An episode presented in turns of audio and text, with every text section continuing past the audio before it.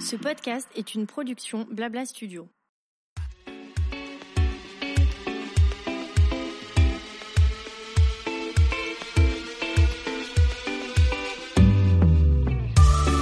Bonjour à toutes et à tous et bienvenue dans mon émission Julia Donoton. Après avoir créé une agence de communication, l'agent chez Julia, j'ai décidé il y a presque deux ans de me lancer dans une nouvelle aventure passionnante, ma propre émission de podcast. J'y reçois des leaders d'opinion et des entrepreneurs, hommes et femmes, issus du milieu du blogging, de la mode, de la beauté, du sport, de la restauration et de l'hôtellerie. Mon ambition, vous proposer des conversations inspirantes et inspirées pour qu'après l'écoute d'un épisode, vous soyez vous aussi ultra motivé pour réaliser vos projets. C'est parti pour une nouvelle conversation sur Julia Donne le.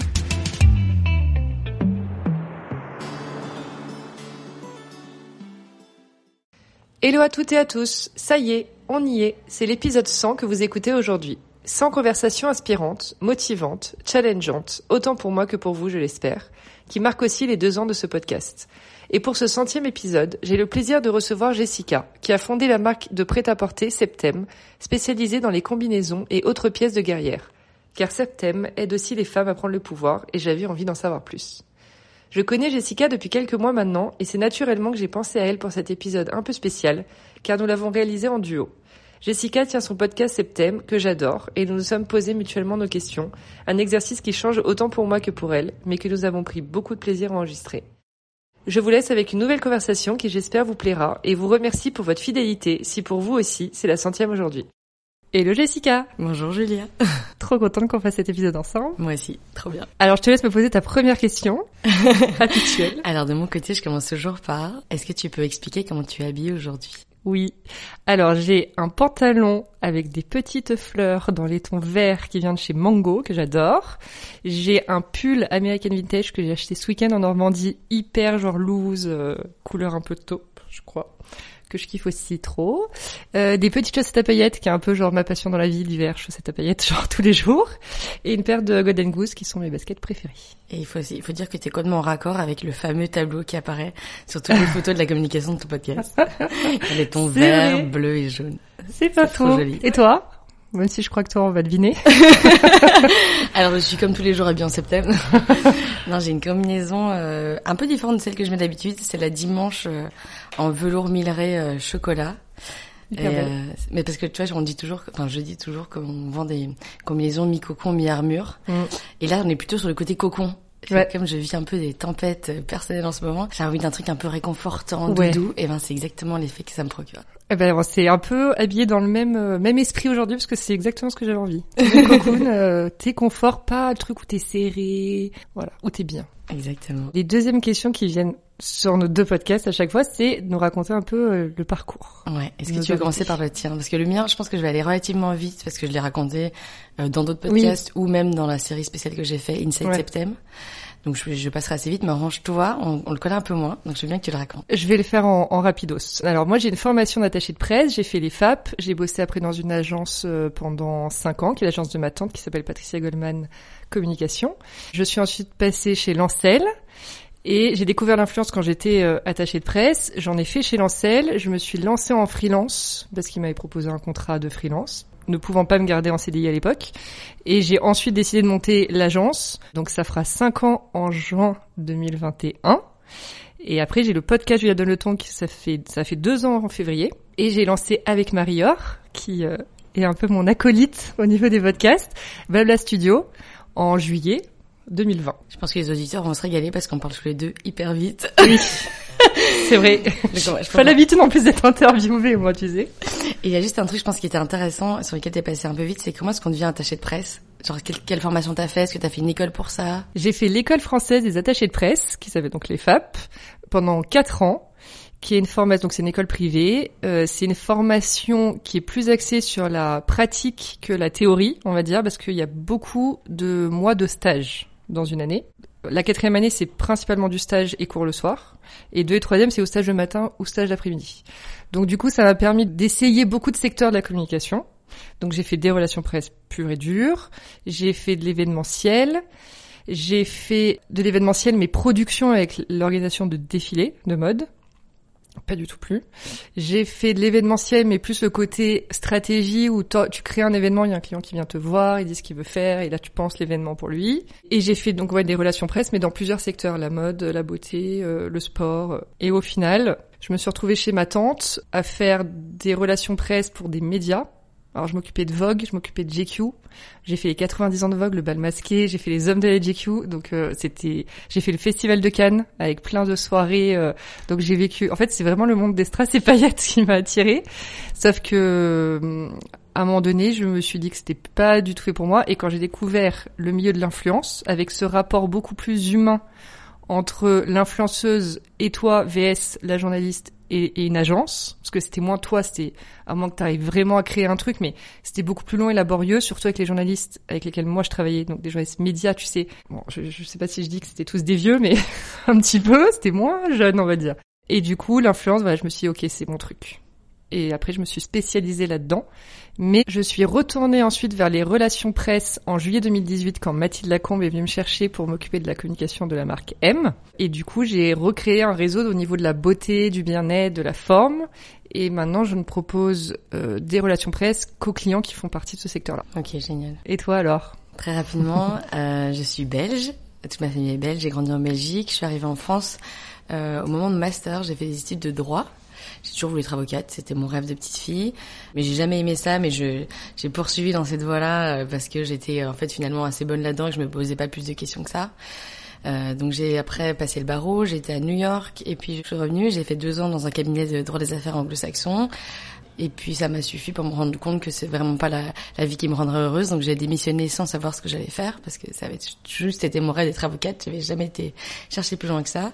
Et en faisant un gros travail d'introspection, je me suis dit que, enfin j'ai hésité entre faire quelque chose dans la bouffe ou dans la mode parce que j'adore tout ce qui mhm. touche à la nourriture. Euh, et finalement j'ai choisi la mode et j'ai lancé une marque qui s'appelle Septem. Et en fait c'est à la fois une marque de prêt-à-porter spécialisé dans les combinaisons et un média d'inspiration qui comprend notamment le podcast Septem Club. Mhm. Et comment on passe d'avocat à entrepreneur? Parce que être avocat, c'est être un petit peu à son compte entre guillemets, parce que t'es pas vraiment salarié. En fait, t'es pas salarié, mais c'est un espèce de faux salariat. Ouais. C'est-à-dire que oui, t'as quand même des boss. Le régime, en tout cas, est libéral. Oui. Mais t'as un rythme où tu vas tous les jours au bureau. en fait, es, théoriquement, t'es es effectivement libre de ton emploi du temps, mais la réalité, c'est que tu t'es absolument pas libre et tu bosses encore plus qu'un salarié classique. Ouais. Et donc comment est-ce qu'on fait pour passer de l'un à l'autre? À entrepreneur, je sais pas, mais en tout cas pour lancer ma marque, moi ce que j'ai fait, c'est que en bon élève, j'ai acheté euh, sur Amazon euh, tous les bouquins euh, possibles, imaginables dans tous les domaines, marketing de la mode, histoire de la mode, etc. Mm. Et en fait, c'était je pense que j'ai jamais utilisé tout ce que j'ai lu, mais c'était le moment de me, me rassurer, de me créer une légitimité d'abord pour moi-même et pour me rassurer sur le fait que ça avait pas l'air si compliqué que je pouvais le faire aussi. Et puis j'ai écouté aussi une tonne de podcasts et je continue à en écouter d'ailleurs tous les jours aujourd'hui. Bah oui, on adore. C'est ça qui, qui m'a vachement aidé, je mm. pense. Ouais, ça on s'en parlait un petit peu en off, mais euh, c'est vrai qu'écouter des podcasts quand t'as envie de te lancer, et je pense que c'est aussi pour ça qu'on fait les nôtres, c'est qu'on a envie d'un peu inspirer les gens par rapport à des parcours qu'on met en avant, euh, des expériences, et surtout on se rend compte, je trouve, que les gens qu'on qu'on positionne très haut parce que réussite, etc., vision d'une certaine notion du succès. Et ils ont commencé aussi euh, en bas de l'échelle et ils ont eu quelques échecs, on en parlera après, de cette notion d'échec. Mais du coup, c'est intéressant d'avoir toute cette euh, ouais et puis je trouve qu'il y a, y a ce truc aussi au début quand tu lances ta boîte t'es hyper c'est hyper solitaire souvent sauf quand tu commences avec des grosses machines etc et des, plein d'investisseurs mais sinon souvent le travail euh, du début de lancement est hyper solitaire et je trouve que ça, tu te sens assez accompagné d'écouter toutes ces personnes. Et puis t'as accès en fait c'est moi je trouve c'est c'est assez ce qui, est assez magique avec le podcast c'est qu'en fait t'as as, l'opportunité d'entendre des gens qui font des travails de ouf ou qui ont des, des grandes réussites comme tu le disais euh, des gens avec qui t'aurais adoré aller boire un café ou déjeuner en fait là t'as accès à tout ce qui c'est ça. C'est Tu les prépares, tu mets longtemps les préparer, tiens, l'épisode? Alors, déjà, bah, après, il y a un travail de recherche d'invités que je fais moi-même, parce que je travaille au coup de cœur. Après, les, j'ai une fille qui bosse avec moi, qui s'occupe d'autre chose, mais qui, qui s'appelle Juliette, qui m'aide à, à, faire des recherches sur tous les invités, parce que j'ai envie de bien fouiller. Quoi. J'aime bien aller rechercher des petits trucs euh, avant, parce que souvent les invités, sinon pendant, ils, ils ont l'habitude qu'on leur pose toujours la même question, ils vont pas aller chercher plus loin que leur discours habituel, donc ça, mm. parfois ça, ça, peut être moins intéressant. Et donc euh, elle me fait un gros dossier euh, d'une quinzaine de pages que je lis, et après je fais des petites recherches complémentaires. Moi, je pense que ça me prend ouais une matinée de préparer l'épisode. Puis parfois, t'écoutes pas d'autres podcasts qui ont déjà été faits. Ah si. Voilà, parce que je me dis, faut pas poser les mêmes questions parce qu'il faut pas avoir les mêmes réponses. Exactement. faut poser des choses innovantes, on va dire. C'est ça, parce que souvent c'est les mêmes personnalités qu'on voit un peu Bah oui. partout. Donc, Mm, mm. Et alors oui, Septembre Club, c'était parce que tu, c'est, enfin c'est drôle cette notion de club, de, de communauté autour de la marque. ouais.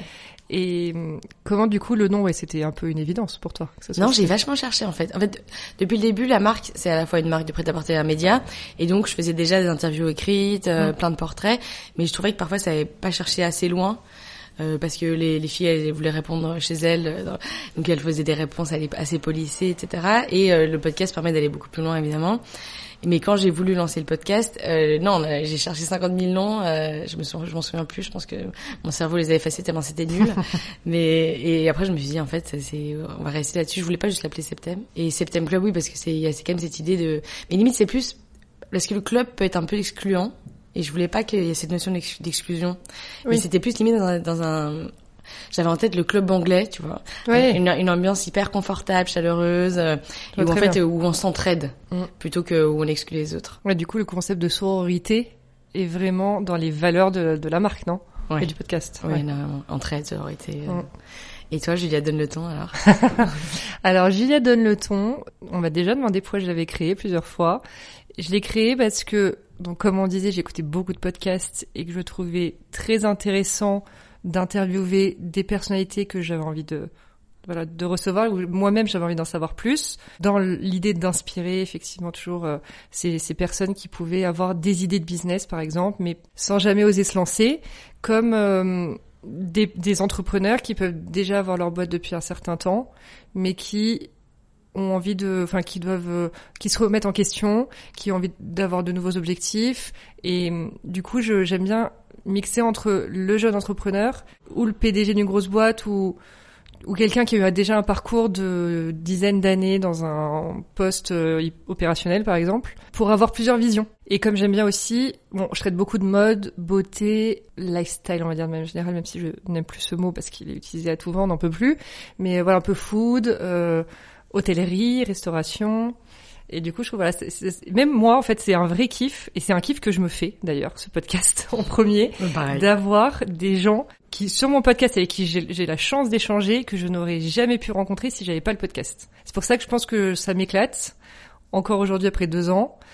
Je ça sera le centième épisode quand euh, quand euh, ça sera diffusé notre euh, notre euh, échange. Mais après, si un jour par contre euh, ça devient plus une corvée qu'un plaisir, je pense que j'arrêterai parce que voilà j'aurais fait le tour et que et que ça m'apportera plus de plaisir. Et je l'ai aussi fait au début. J'ai oublié de préciser pour euh, casser un peu cette vision. À la base, en fait, je voulais que Julia Donne le ton soit le premier podcast dédié à l'influence. Bon, il s'avère qu'il y a un autre podcast qui s'est lancé une semaine avant moi sur l'influence. Donc, euh, je me suis dit, bon, bah, ouvre-toi au- à l'entrepreneuriat aussi. Mais je ne voulais pas non plus faire un podcast que sur l'entrepreneuriat féminin parce qu'il y en avait déjà qui existaient, comme Génération XX dont on s'est parlé, euh, et qui s'arrête euh, tristement, tu me l'as appris. Ouais. Non, et puis finalement, je trouve que finalement, c'était une bonne chose qu'on se lancé avant toi sur ce créneau-là, parce Ouais. que ce qui est hyper intéressant, au-delà de la diversité des parcours, etc., c'est la pluridisciplinarité. Et le fait que, tu vois, même moi, qui est une marque de mode, ça m'intéresse trop d'entendre des filles parler d'hôtellerie ou du secteur de la, de la food, etc., parce que, en fait, c'est en allant voir ce qui se fait dans d'autres secteurs tien que, tu peux importer des bonnes idées, quoi. Exactement, c'est ça, c'est exactement ça. Et même moi, pour ma boîte et même Blabla Studio qu'on a créé, qui est très très jeune, on va dire, mais ça, ça, j'ai écouté le podcast que t'as fait avec, euh, bon, je sais plus son nom, mais qui a créé le Louis Média, Mélissa. Mélissa. Benoît. Et je trouve qu'en fait, à chaque fois, même écouter les podcasts, voilà, des autres m'aide aussi encore. En plus des interviews que je peux faire, à m'inspirer quoi, à me donner de, de des clés que ou juste soulever un petit truc auquel j'avais pas forcément pensé, mais il y a quelqu'un qui dit ça et d'un coup tu dis ah tiens ça peut me servir pour un projet etc. Donc euh, passion podcast, je pense pour toutes les deux clairement. et moi j'avais une autre question et plus pour revenir par rapport à la création de Septem, pourquoi les combinaisons? Euh, parce que depuis le début, j'ai pas voulu faire juste une marque de vêtements classique avec euh, une collection complète déjà parce que j'étais pas styliste et parce que je voulais en fait, comme moi c'était pas ma formation de départ, je voulais un peu amener de ce que j'avais pu apprendre par ailleurs et euh, pour faire quelque chose de différent. Et donc pas une collection complète parce que j'étais pas styliste et quand j'ai réfléchi à un produit en particulier, en fait, depuis le début, je voulais créer des vêtements pour aider les femmes à prendre le pouvoir. Mmh. L'idée derrière ça, c'est que la manière dont on se sent dans les vêtements qu'on met le matin, ça va avoir une influence énorme sur la manière dont on va agir, penser. Et en fait, ça peut paraître un peu marketing quand tu l'entends. Je vais créer des vêtements pour prendre le pouvoir, mais mais l'effet est réel et tout le monde l'a connu. C'est-à-dire que tu vas, euh, il y, a- il y a des jours où tu vas te changer 50 000 fois, te sentir trop mal. Tout d'un coup, tu vas mettre la tenue, tu te dis ah en fait, mais je suis bombasse là-dedans. Et en fait, c'est tout sauf utile parce que Mm. quand on arrive à se plaire à soi-même, c'est la seule manière après de rencontrer les autres, personnellement, professionnellement. Mais les vêtements sont une armure, hein, clairement. Et ben voilà. Et donc du coup, quand tu penses à un vêtement armure ou un vêtement cocon, ben il y a pas, il y a aucun vêtement qui surpasse la combinaison. Ah bah ouais, ah, c'est clair. Et t'as lancé les vestes, les Ouais, surchemises. Voilà. Alors au début, c'était que des combinaisons. Euh, Le problème, c'est qu'il y a plein de femmes qui pensent encore que ça ne leur va pas. Tout mon challenge, Oui. c'est de les convertir, qu'elles viennent Ouais. essayer pour Ouais. se rendre compte ou qu'elles commandent pour se rendre compte que ça leur va trop bien. Mais du coup, pour éteindre euh, la gamme et, et, euh, et pour convertir les personnes à ce thème avant qu'elles passent le cap de la combinaison, aujourd'hui je fais un peu de tout, je fais des robes, des, des vestes, etc. Mais je reste la spécialiste de la combinaison Bah et c'est le cœur de, de, de toute nos collections. quoi. Mm, mm. Et t'as pas encore de boutique, mais t'as un showroom, on peut venir, euh, Sur Essayer, sur exactement. voilà, pour celles qui hésitent encore. Donc tu vois, j'évoquais prendre le pouvoir. Qu'est-ce que ça veut dire pour toi, prendre le pouvoir? Alors là, c'est pas facile. Grande question. Hum, Prendre pour moi des décisions pour moi-même, avec lesquelles je suis alignée. C'est-à-dire, par exemple, quitter quelqu'un quand tu sens que bah t'es plus bien. Ça veut dire bah monter une boîte quand tu sens qu'il y a un truc à faire et que voilà. Ça veut dire aussi euh, faire confiance. Ouais, et puis juste être euh, être aligné avec toi en fait, avec tes envies, tes aspirations. Et je crois que ça pas c'est pas une notion de force, faiblesse. euh, c'est vraiment euh, faire ce qui est bon pour soi. Voilà. Très bonne définition, mademoiselle. Cool. non, mais c'est une définition super subjective en fait. bah oui. Donc c'est à chacun d'y mettre la définition qu'il veut et, euh, et aussi elle- ça peut beaucoup changer en fonction des, des moments de ta vie. Exactement. Complètement. Et toi alors, parce que tu la poses tout le temps. Mais est-ce que tu y as déjà répondu? Euh, non, mais j'ai évidemment réfléchi. Euh, pour moi, prendre le pouvoir, c'est être le capitaine de sa propre vie. Donc ça rejoint un peu ce que tu disais. C'est-à-dire déterminer en âme et conscience la personne que l'on veut être, les relations que l'on veut entretenir, la vie qu'on veut avoir, et Mm. arriver à prendre les décisions qui s'imposent et agir en cohérence avec ses valeurs. Mmh. Franchement, c'est pas simple. Ouais, non, c'est pas simple. Mais quand on y arrive, on est tellement fier et tellement bien après. Ouais. mais, ça demande du courage et, et on prend pas le pouvoir tous les jours, et, ou Évidemment. alors, et à différents moments de la journée, c'est pas. Exactement. Parce que c'est un vrai sujet. Il y a des moments où tu te dis, oh là, j'ai pas du tout pris le pouvoir. et d'autres où tu dis, ah, ça y est, c'est bon, c'est revenu. Non, c'est Exactement. clair. C'est clair. Et euh, j'avais une autre question pour toi. Est-ce que, où est-ce que tu as envie d'emmener ta boîte? Où tu vois, tu vois, Ah. pourquoi t'as, enfin, quand quand t'as créé Septem, qu'est-ce que tu avais envie d'en faire?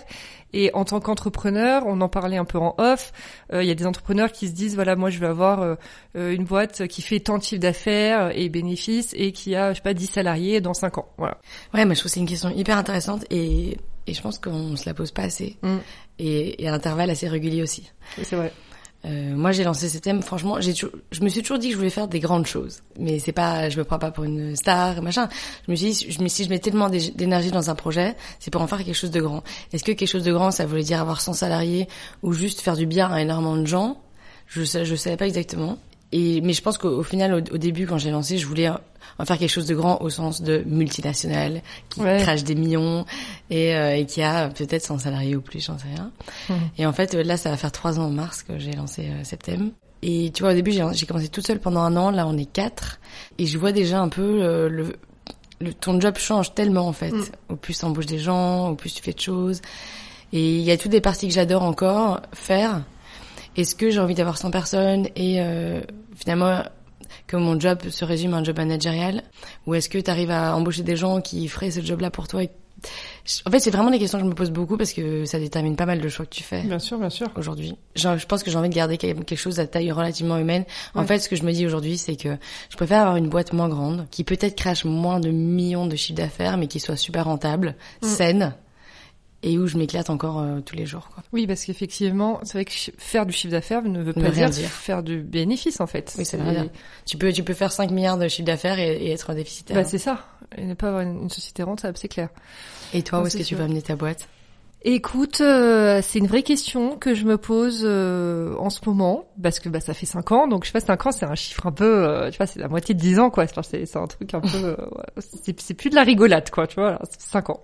Donc du coup, euh, du coup je me la pose et en fait je crois que je je suis très bien comme je suis, c'est-à-dire à travailler avec des freelances principalement plutôt que prendre un salarié.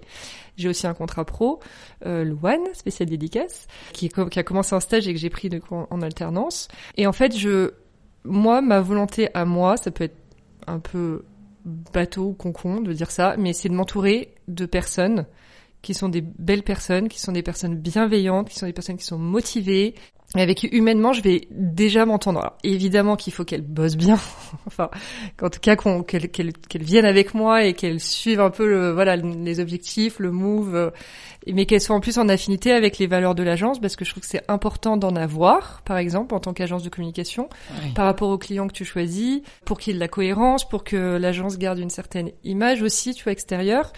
Et, et pour le coup, là, je suis vraiment, genre, une de mes plus grandes fiertés aujourd'hui, c'est mon équipe. C'est vraiment d'être entourée de filles hyper, euh, tu vois, toujours de bonne humeur, euh, hyper contente d'être là en fait, contente de bosser avec moi, contente de bosser sur tous les, les, les projets de l'agence. Et du coup, je me dis, il y a personne que j'ai besoin de tirer ou et même moi, quand il y a des moments j'ai des coups d'Inde, c'est elle qui me remotive, tu vois. Donc, euh, on a vraiment trouvé un équilibre. Donc, je suis trop contente. Mais après, il y a effectivement ce truc de me dire, bah pourquoi j'ai pas de salarié, par exemple, au bout de cinq ans. Mais en fait, le, le embaucher me fait un peu peur parce que je trouve que, enfin, ça voudrait dire trouver la personne avec, encore une fois, humainement avec qui ça matche bien. Euh, j'ai pas non plus les moyens d'embaucher quelqu'un qui a, euh, je sais pas, 5-6 ans d'expérience, par exemple. Donc ça voudrait dire peut-être former quelqu'un. Donc c'est du temps, c'est de l'énergie. Enfin voilà. Et du coup, je n'arrive pas encore. Je, je sais pas. Il y a un truc où aussi il y a des moments tu le sens, c'est au fond de toi, faut que tu fasses les choses. Et là, pour le coup, je le sens pas comme ça. Je suis pas, c'est pas dans mes tripes, on va dire encore. Donc du coup, je, je me laisse. Mais il y a, enfin, tu sais, c'est des jours où un peu t'es, t'es plus dans le doute ou tu te compares. C'est insupportable. Tu te compares, ah mais comment est-ce qu'elle peut déjà avoir 10 salariés alors qu'elle en a 50 Ouais. Voilà. Et mais déjà avoir constitué une équipe, euh, enfin moi je trouve c'est le plus dur le recrutement. Bah, c'est ça en fait, c'est que l'humain, pour moi, c'est vraiment le plus compliqué quand t'as une société. Manager, c'est très compliqué. Moi, j'ai un certain management, on va dire, Mhm. que j'ai pas du tout. J'ai pas fait d'école de commerce. Enfin, j'ai demandé à personne. J'ai eu des expériences évidemment. Et je me suis dit, ok, ça j'aime pas, ça je préfère. Et en final, bon, j'avoue que j'ai pas posé la question, mais je leur demanderai aussi à la prochaine fois. Alors, euh, comment je suis en tant que manager? Non, mais c'est vrai que c'est, un, c'est- je sais plus qui nous racontait ça sur le podcast. Je crois que c'est Camille, euh, la fondatrice de Funky Veggie, qui nous disait qu'elle a des points réguliers avec ses collaborateurs et qu'elle leur dit, ok, qu'est-ce que vous aimez et qu'est-ce que vous n'aimez pas Ah, moi dans je fais notre ça manière. aussi. C'est, bah, bah, tu le fais, bah voilà. Je, et je trouve ça hyper pertinent et intéressant de le faire parce que je pense que tu as des retours que t'attends et d'autres que t'attends beaucoup moins. Ouais. Et, hum, et du coup, ouais, je devrais le faire. Même Et si c'est pas ça oblige aussi les gens à réfléchir. Moi je leur dis euh, Exactement. comment est-ce que tu aimerais voir évoluer ton job euh, C'est ça. et vraiment et la transparence ab- absolue quoi genre Ouais. si vraiment il y a des trucs dont t'es pas contente, il faut pas me dire que t'es contente pour me faire plaisir, ça Mm. me fait pas plaisir et, et toi tu perds ton temps. C'est Et, ça. et c'est vraiment arriver à nouer cette relation de confiance là. Mais moi, il en a à chaque fois ressorti que du bon quoi. Ouais. Parce que du coup, euh, il y a des trucs que ben, tu peux pas tout voir tout le temps. Et puis d'un coup, la fille elle va juste te dire, bah en fait, j'aimerais bien plus de responsabilités. Et tu jusque là, jusque là, bah elle faisait bien son job, mais tu pensais pas spécialement à la faire évoluer dans ce plus, sens-là. mhm. Et en fait, le fait euh, qu'elle s'investisse euh, finalement toute seule de ces missions-là, elle va être bien meilleure après, euh, être beaucoup plus motivée. Donc euh, voilà, moi, moi, je fais deux fois par an ces points-là. Et puis toutes les semaines, j'ai des points avec euh, toutes les Oui. filles. Et tu trouves pas que ce qui est dur aussi, je sais pas si je peux dire aujourd'hui, j'aime pas trop de faire de généralité de manière générale, mais de trouver des gens qui, qui vont porter aussi ton projet pas comme si c'était le, le leur, parce que tu peux pas demander autant d'investissement à quelqu'un. où, Mm. Voilà, nous c'est notre boîte, donc c'est évident qu'on vit, on mange, on dort avec. Mais euh, tu vois, c'est des, des personnes qui vraiment vont être autant motivées que toi, en tout cas, pour faire leur, ça, mission, ça, ça dans faire le job. Pour moi, enfin, Mm. moi, les filles que j'embauche, c'est que déjà, elles sont fans de la marque. Oui. Genre, elles découvrent pas la marque là, sinon ça n'a pas de sens, quoi. Mm. Euh, et après, euh, c'est à toi au quotidien, euh, c'est vrai ce truc, mais c'est à toi de les inspirer Mm. ou de leur donner envie d'être dessus. Si, si tu transmets pas toute ton énergie et toute ta motivation, comment tu veux qu'elles le soient à ta place? Donc Oui. euh, après, si elles sont Donc pas réceptives, c'est qu'il y a un petit problème de recrutement. Mais... Oui, voilà. c'est ça, exactement. Non, mais c'est un vrai sujet, hein, de toute façon, le management et l'humain dans une, dans une boîte. Même si elles sont jeunes, entre guillemets, comme nous. Hmm. Qui- quelle est la personne que tu rêverais d'avoir dans ton podcast? Entre toutes. C'est dur. c'est très dur cette question parce qu'en vrai, il y a beaucoup de personnes que j'aimerais encore recevoir, mais une vraiment où j'aurais plein de questions à lui poser, c'est Jeanne Damas. Ah ouais. Parce qu'elle a commencé avec un skyblog, qu'elle elle a été connue euh, grâce au street style, euh, défilé, etc.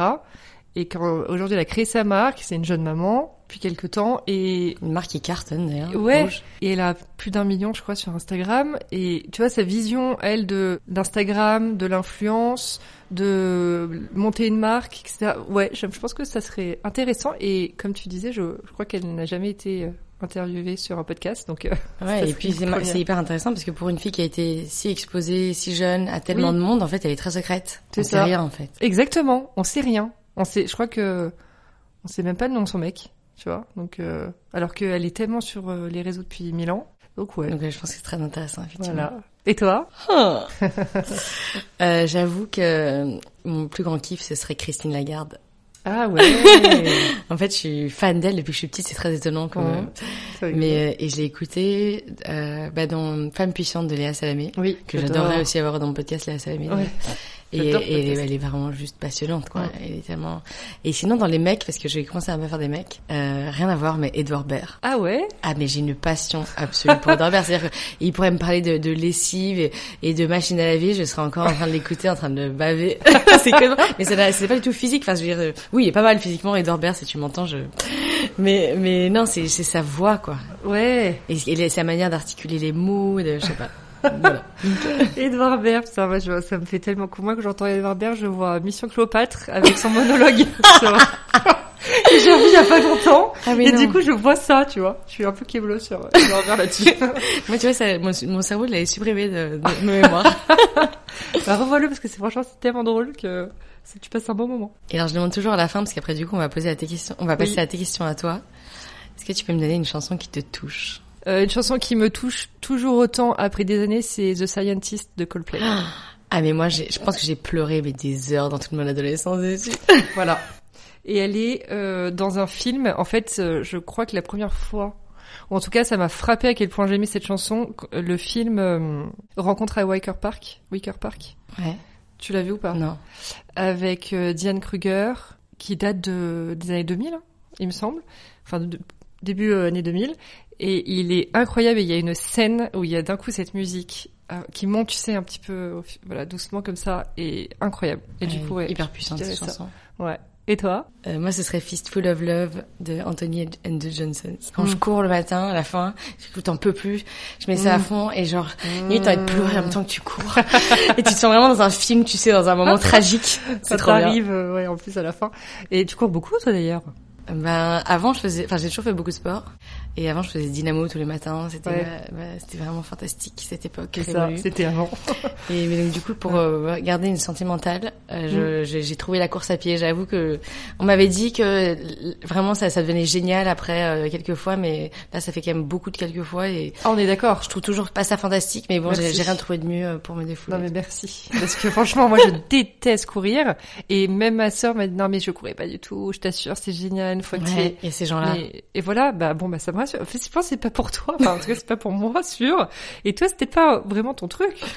Non, Il non. y a autre chose qui te Ouais, mais bon. de se sentir plus. Voilà, je, je, épanoui. je déteste plus chaque moment, mais euh, Oui. c'est toujours pas un énorme kiff. Bon. Voilà. Voilà, maintenant je vais te poser une question que tu poses à tous tes invités. Ouais. Qu'est-ce que ça veut dire pour toi avoir du succès dans la vie? Bah en fait, je pense que je vais reprendre une des réponses que j'ai le plus sur le podcast, qui est avoir du succès dans la vie. Ça voudrait, ça veut dire être aligné un peu sur euh, tous les plans de ta vie, c'est-à-dire le pro, le perso, avec le côté vie euh, amoureuse, vie de famille et bien-être, euh, bien santé mentale, parce que bah, c'est quand même très très important.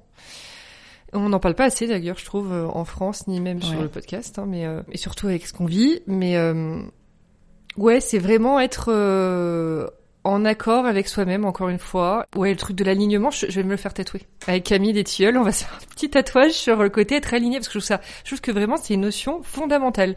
Et je l'ai appris il y a pas si longtemps. Jeune adulte, par exemple, j'avais pas du tout ce truc-là. Tu vois, je courais un peu là où on me disait d'aller, entre guillemets, où tu faisais des trucs que tu pensais qui étaient bien, mais sans te demander à toi à l'intérieur qu'est-ce que t'aimais, qu'est-ce que t'avais envie, qu'est-ce qui te, te rendait fier, etc. Et du coup, euh, ouais, je suis assez... euh, Moi, pour moi, par exemple, ma vie est déjà super aujourd'hui. Évidemment qu'après il y a toujours des trucs à améliorer et tout ça, mais j'ai pris, j'ai fait des choix dont en plus je suis assez fière et du coup je, ouais, c'est un peu tout aligné, tu vois. Donc euh, même si ce putain de Covid me casse bien les pieds personnellement, euh, parce que je trouve ça vraiment dur. Enfin, ma vie a complètement changé vs la vie d'avant. Genre, je rêve de retourner au Hoxton, manger un truc sur la terrasse, tu sais, Ouais. revoir les gens, parler, voilà. Ouais. Mais euh, mais bref, donc ouais, je dirais ça. Et toi alors? Parce que tu vas y passer aussi. Même si tu n'as pas préparé ta réponse. Oui, c'est ça. On avait, on avait dit que c'était toi qui répondais. euh, non, mais je, je pense que ça rejoindrait un peu ce que tu as dit. Euh, L'alignement, évidemment, mais moi, ce serait peut-être euh, atteindre un équilibre qui est confortable. C'est-à-dire un équilibre dans le sens que, pour moi, je vois un peu la vie comme un équilibriste qui est sur un fil. Ah oui. Et t'es tout le temps déséquilibré. Ouais. Et t'arrives à trouver ce truc d'équilibre effectivement entre euh, euh, vie pro, vie perso, Mm. euh, développement de ta boîte, mais développement personnel aussi, et qu'à un moment tu trouves un équilibre qui est confortable, où t'es pas tout le temps chahuté par le vent, etc. Ah, c'est vrai, c'est une belle vision. Voilà. Pas mal. Je vais la garder. Trop cool. Et alors l'autre question que tu poses tout le temps, c'est Mhm. quel est ton rapport à l'échec? Alors, il a pas mal changé ces derniers, dernières années, je dirais, surtout depuis que j'ai l'agence, Ouais. presque cinq ans. Au début, un échec, c'était vraiment un truc euh, qui me mettait, mais genre par terre. C'était, euh, en fait, quelque chose qui n'allait pas comme je le voulais. Pour moi, je le prenais comme un échec, et du coup, je me disais, t'es nul, machin, t'es le truc où tu, bien, tu, tu te, tu te rabaisses et tu t'en veux et, tu mets du temps après à t'en remettre.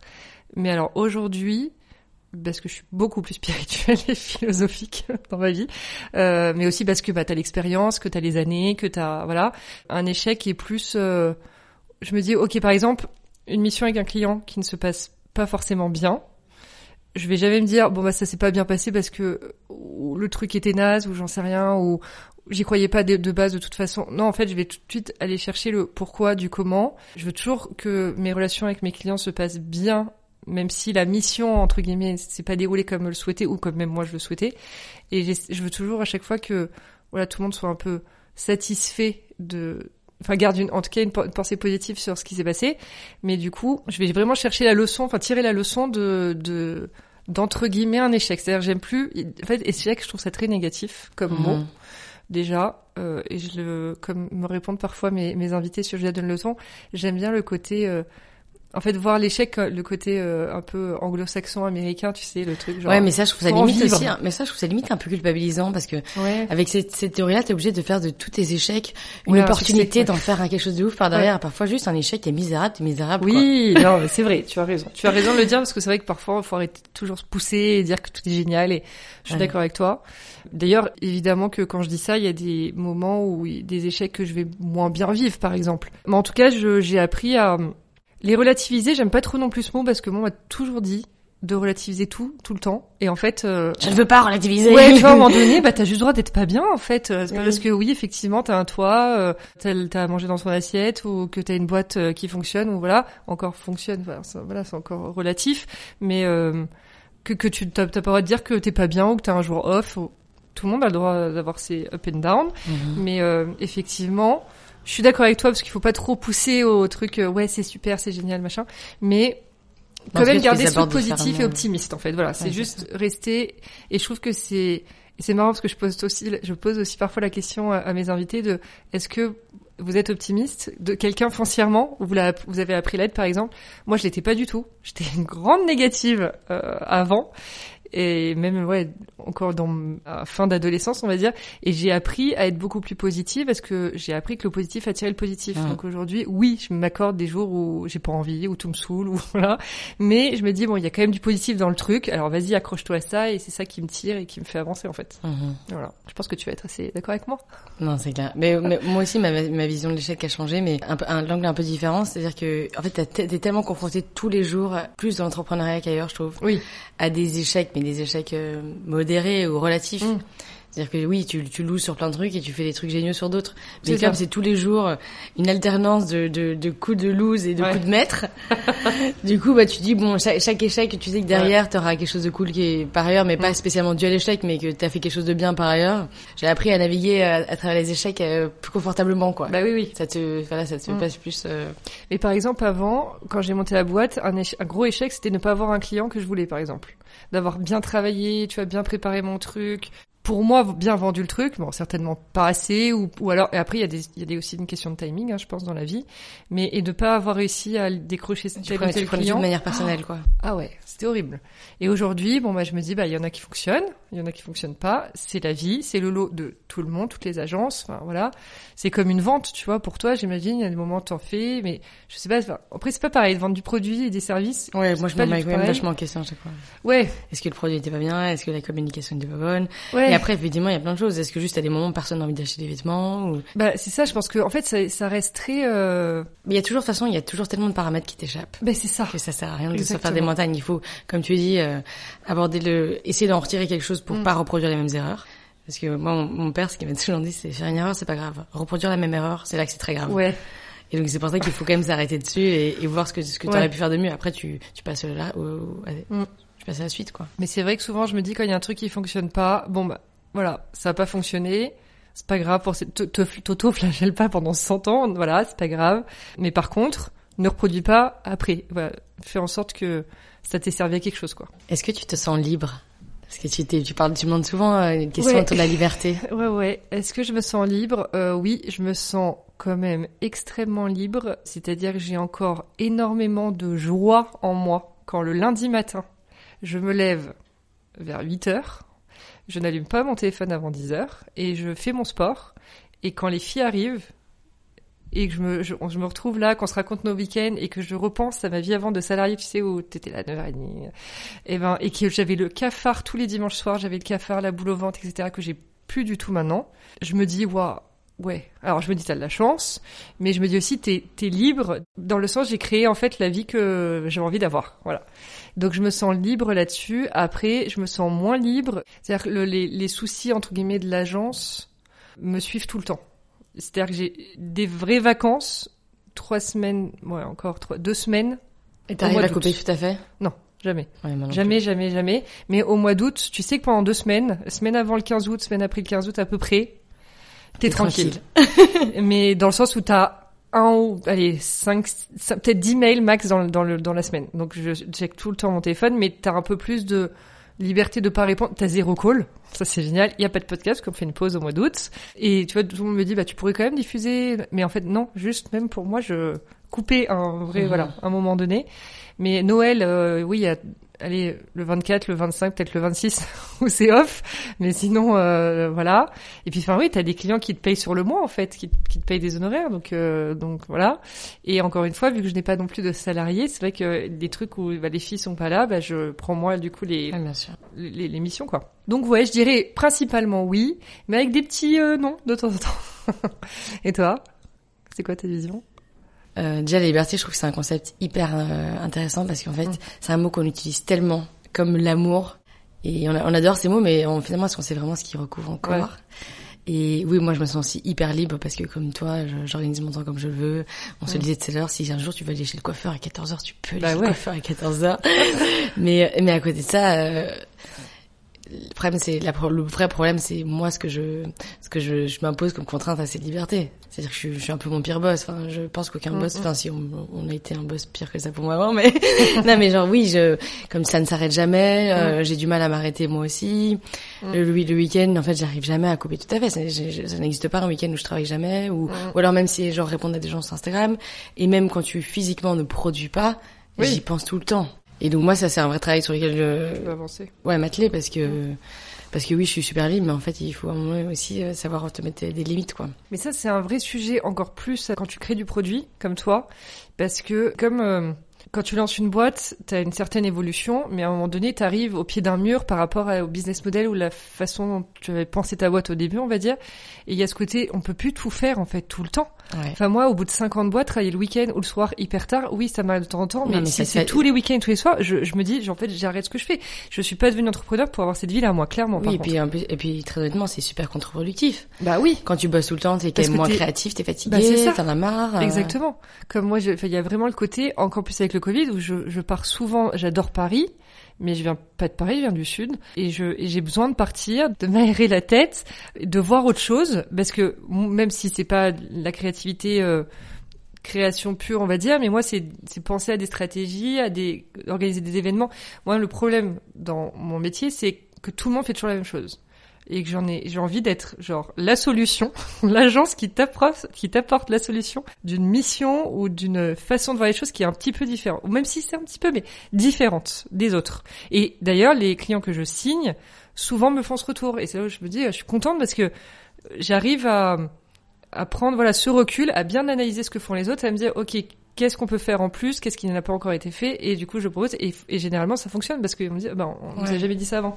Et moi, pareil. c'est voilà c'est pas facile euh, de prendre ce temps. Ouais. Et franchement, à Paris, c'est très difficile parce que de toute façon, tu vois des gens, Bah, c'est ça. euh, tu, oui, tu fais toutes les Bah ouais. obligations euh, sociales et, Bah et oui. autres.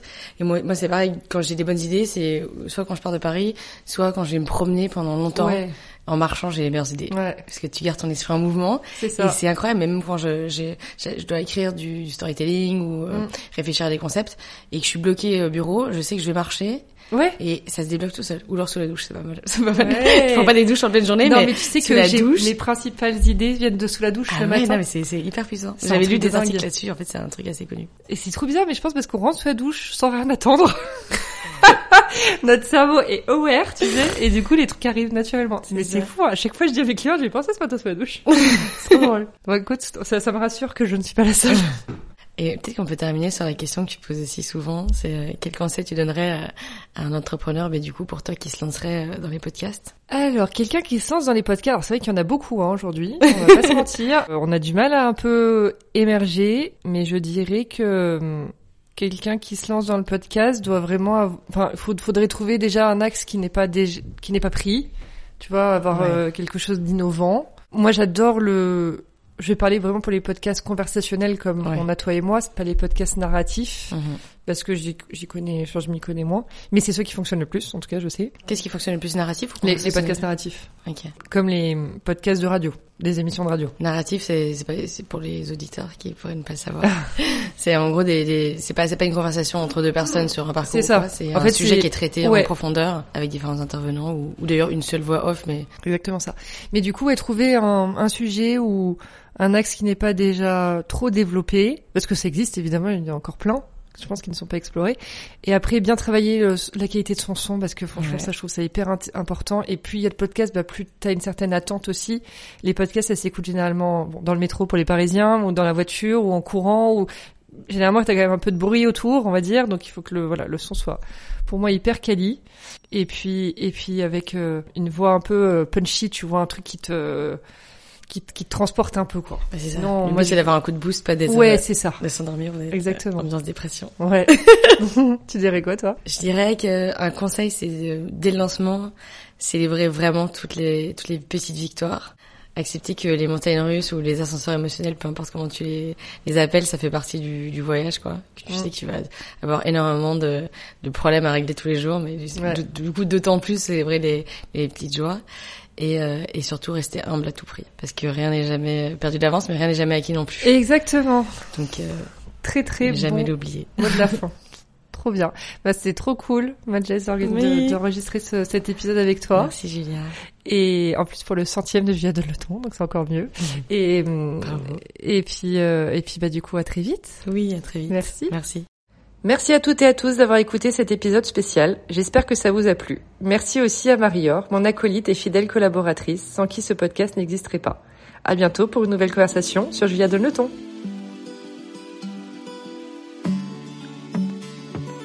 Merci d'avoir écouté l'épisode d'aujourd'hui. N'hésitez pas à me laisser vos commentaires, avis et notes sur les plateformes de diffusion et sur mon compte Instagram, l'agent chez Julia. Je suis toujours ravie de vous lire. À bientôt pour une nouvelle conversation sur Julia Donne.